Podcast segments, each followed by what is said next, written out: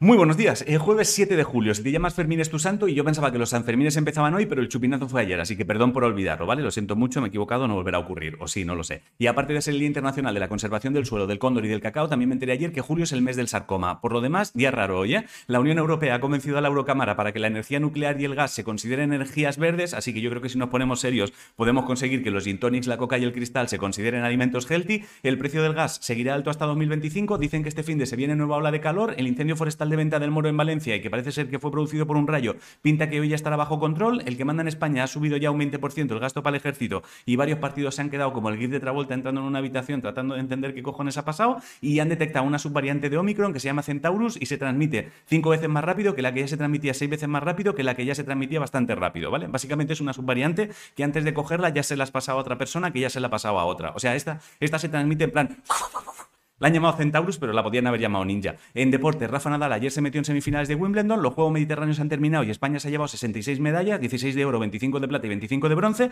La selección española sub-19 de fútbol femenino se ha metido en la final de la Eurocopa. En hockey femenino, hoy España se juega el paso a octavos de final y si te mola la WWE, que sepas que aquí te ha cambiado de nombre y ahora se llama Action, ¿vale? Y está en el roster de NXT 2.0. En ciencia, tema cáncer, unos investigadores del Hospital de la Vall d'Hebron y el Instituto Químico de Sarriá están estudiando un nuevo fármaco que podría aumentar la eficacia de la quimio, la inmunoterapia y si quieres ser científico en un organismo público, ayer el Ministerio de Ciencia e Innovación convocó 450 plazas. En Cultura, Víctor Erice anunció que volverá a rodar un largo llamado Cerrar los Ojos. Si te gustaba cómo escribía Almudena Grandes, el 11 de octubre se publica la novela que estaba escribiendo, Todo va a mejorar, se llama. Y en música, las chicas de Blackpink anunciaron que antes de que termine el año sacarán un nuevo disco. Metallica ayer junto a 70.000 personas en el Mad Cool. Pablo Alborán subió el nivel del hype al 1000 al compartir un par de compases de algo en lo que está trabajando. Y acuérdate que mañana Rigoberta Bandini y Amaya sacan tema juntas. En videojuegos, el Good of Run Run Rock llega a PS5 y el PS4 el 9 de noviembre y en eSports hoy toca jornada de Superliga LOL y ojo que Españita está en el punto de mira de las becas que da AWEX Education para formarte en Estados Unidos. Si no sabes qué comer, hazte salmón ansado.